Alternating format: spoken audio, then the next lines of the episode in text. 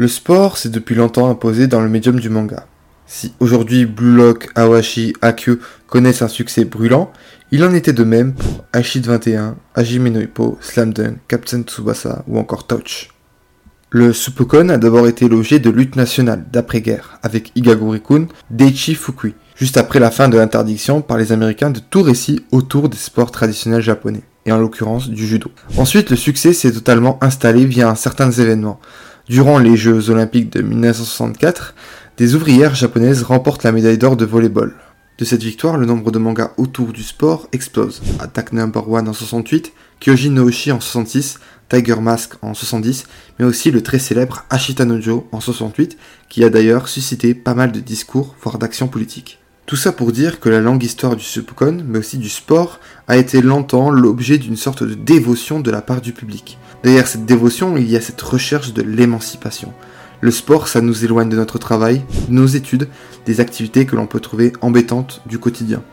De même, le manga de sport est souvent associé à cette vertu.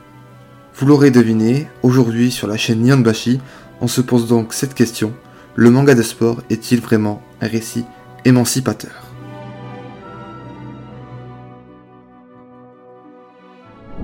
Le sujet de cette vidéo m'a été beaucoup inspiré du livre Manga et Sport, une passion japonaise d'Anthony Rufio Texera, que je conseille fortement. L'émancipation, d'abord, c'est un processus de libération où l'individu se soustrait de toute forme d'autorité normative hiérarchique, qui peuvent l'empêcher de se réaliser ou de pouvoir agir librement. Pour relier l'émancipation au Spokon, il faut d'abord saisir sa structure. Le manga de sport s'est construit au fil de son histoire ce qu'on pourrait appeler des codes, des sortes de schémas qui se répètent de manga en manga. Généralement, on fait face à un protagoniste jeune, ostracisé, qui possède des handicaps en société. Mais pas d'handicap véritablement sévères comme la perte d'une jambe ou d'autres handicaps de type psychique. Ici, ce sont seulement des corps ou des situations sociales qui ne représentent pas la norme, mais qui ne s'en éloignent pas non plus énormément. Le protagoniste va ensuite faire la rencontre d'un sport, ou plutôt la rencontre d'un individu qui va l'amener à pratiquer ce sport, dont il ne connaît que très peu de choses généralement. Le sport va lui permettre d'oublier sa condition, voire justement la transformer en force afin de pouvoir s'accepter. À première vue, le constat est simple. Transformer sa faiblesse physique ou sociale en force, c'est émancipateur. C'est se soustraire de la norme. Le sport permet de s'extirper de sa condition. Par exemple, dans Awashi, Aoi provient de la classe sociale la plus pauvre, c'est un prolétaire. On insiste sur ses problèmes financiers, le milieu d'où il vient, mais c'est justement grâce à cet environnement qu'il va pouvoir développer sa vision du jeu. Dans IQ, Inata possède un défaut physique, sa taille. Mais ce même défaut lui a permis aussi de développer d'autres qualités, son saut et sa vitesse. Il transforme ainsi sa petite taille en force qui lui permet de s'émanciper de la norme d'un joueur de volleyball normal. Le sport est émancipateur dans le sens où elle offre toujours une porte de sortie à ceux qui peuvent se sentir opprimés au sein de la société ou même du sport dans lequel ils sont. Pourtant, est-ce vraiment le cas? Le manga de sport met en scène une situation, une histoire où le sujet est transféré d'un milieu social à un autre. Ce qui est intéressant, c'est que ces milieux se structurent différemment. Il faut d'autres qualités pour y vivre. Elles font appel et obéissent à d'autres lois ou normes. Ce nouveau milieu exige et exploite d'une autre manière l'individu. Et ce qui intéresse le sujet, c'est sa position dans cette structure. Si dans son milieu d'origine, l'école ou la maison familiale par exemple, il occupe une position de dominé, dans ce nouveau milieu, il est un outsider qui a les capacités d'être dans une position dominante. Ses faiblesses apparentes dans le milieu d'origine deviennent des forces dans ce nouveau contexte. Il se passe une inversion des rapports de force. Dès lors, la question qu'on peut se poser, c'est pourquoi il serait dans une position dominante ou voué à l'être. Déjà car il exerce une force sur les autres, qu'elle soit consciente ou inconsciente, mal intentionnée ou non. Son objectif est clair, la victoire, battre son adversaire. Et de ce fait-là, il crée un rapport hiérarchique à autrui. Tel est plus faible ou tel est plus fort. Le sujet doit être plus fort que l'autre et exercer cette force. Une deuxième question vient à l'esprit alors. Le sport implique-t-il vraiment un rapport de domination? La réponse immédiate, c'est non. Quand on pratique du sport, la chose auquel on pense, c'est de s'amuser, de pouvoir bouger librement. Pas nécessairement de battre l'autre. En réalité, ce n'est pas le sport qui exige de construire ces rapports de domination, mais le système, le cadre qu'il emploie. Ce qui oppose l'un à l'autre, ce qui les enferme, c'est le contexte compétitif. Les rapports entre sujets se construisent autour de la compétition. Les personnages se jugent à travers la pratique du sport et construisent des hiérarchies en fonction des victoires et des défaites.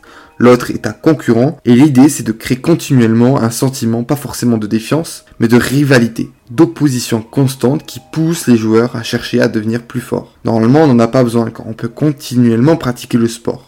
Mais ce contexte compétitif puise dans le désir de ces joueurs de continuer à jouer, de continuer à pratiquer le sport. Et elle le fait en créant un cadre survivaliste. Le prochain match est peut-être le dernier, c'est notre dernière compétition.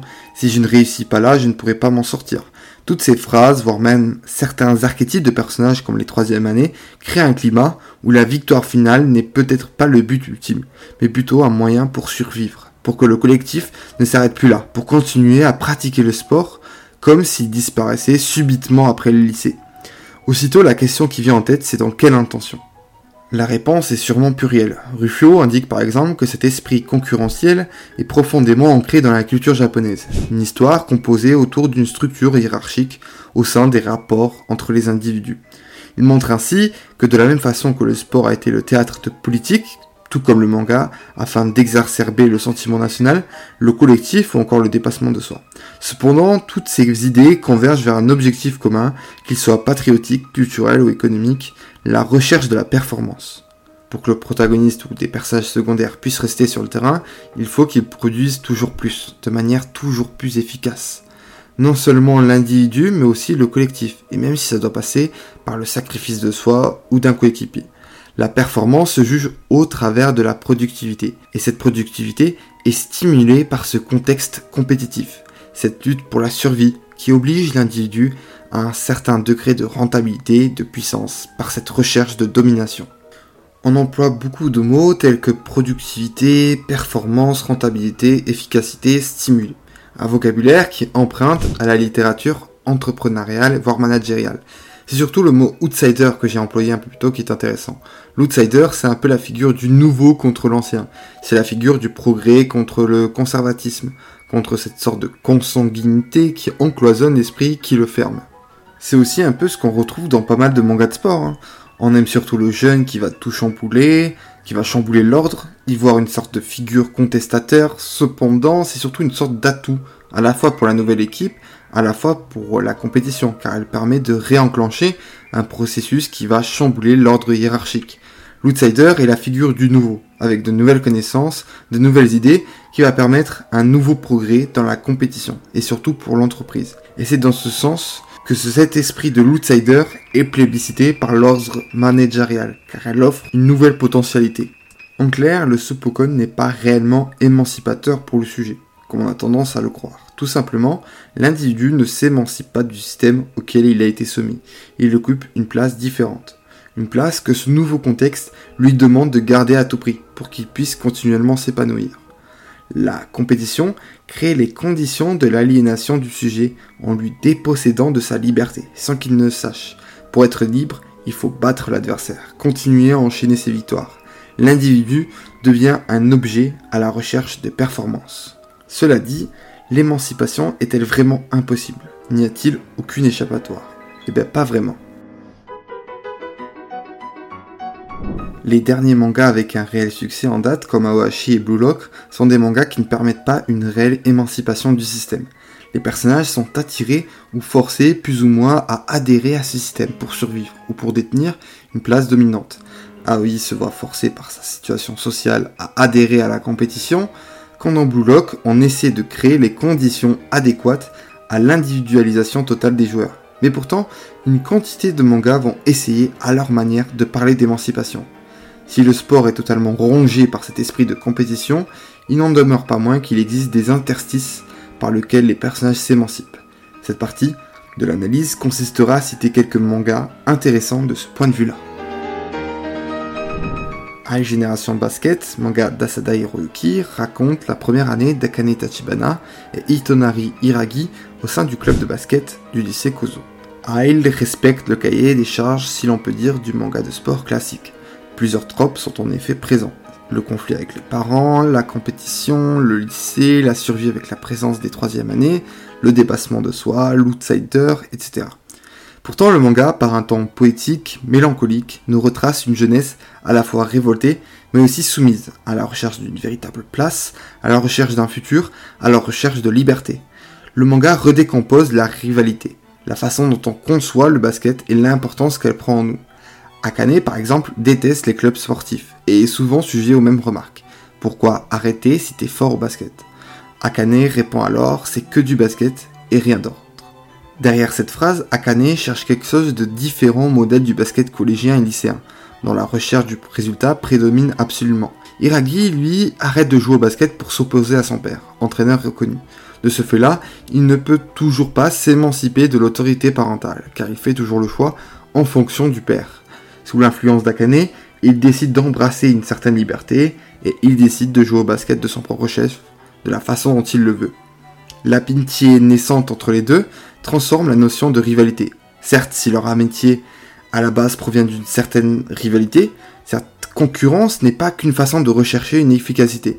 Elle découle aussi de tout un dialogue entre les deux, l'un avec l'autre ou l'un contre l'autre. Le résultat final n'a que peu d'importance face à leur amour du sport et leur amitié, car après tout, ce n'est que du basket.